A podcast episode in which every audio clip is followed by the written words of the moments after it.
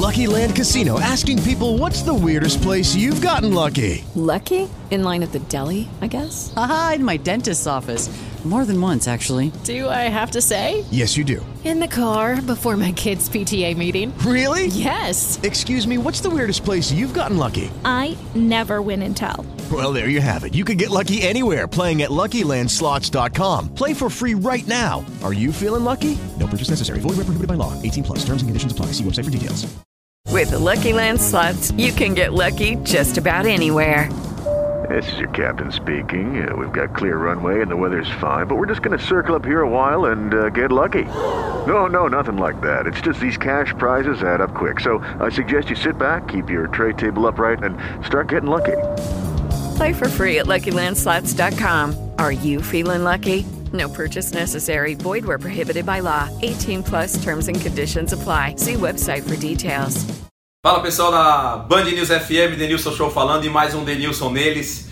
E hoje para falar da seleção brasileira, hein? Que alegria ver a seleção brasileira jogando da forma que vem jogando. Falo com muita propriedade, joguei Copas do Mundo, Copa das Confederações, Copa América e é muito legal ver a seleção brasileira vivendo esse, esse momento.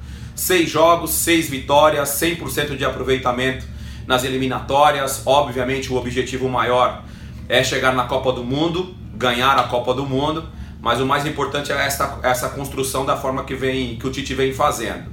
A gente tem que falar um pouco da, do, do, que foi essa, essa coletiva, tudo, tudo que se esperava dessa coletiva, mas pelo fato de eu ter jogado na seleção e eu sei que internamente as pessoas se fecham muito, os jogadores se fecham muito em relação às coisas que estão acontecendo fora do que é esse, esse ambiente de, de trabalho. Claro, hoje trabalhando na comunicação eu esperava uma, um posicionamento do, do, do, Marquinhos ali representando os jogadores, o Juninho representando, o Juninho Paulista representando ali a CBF, Tite, seleção brasileira. Mas o mais importante é que dentro de campo o, o trabalho vem sendo bem feito, os números do Tite são números excelentes, são 80%, 80% de, de aproveitamento. A gente está tendo uma, uma oportunidade de, acho que pela primeira vez, depois de muito tempo, um treinador dirigir a seleção brasileira em duas Copas.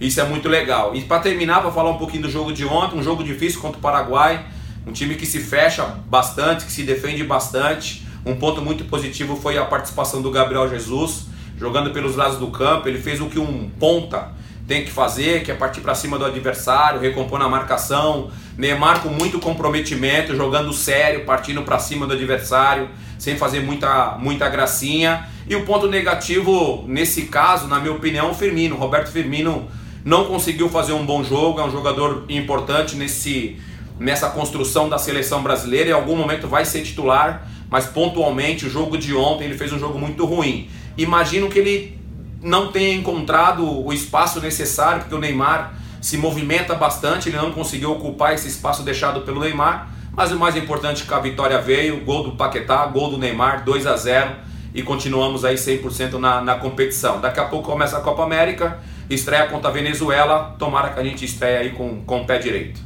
Mais um Denilson neles. Valeu!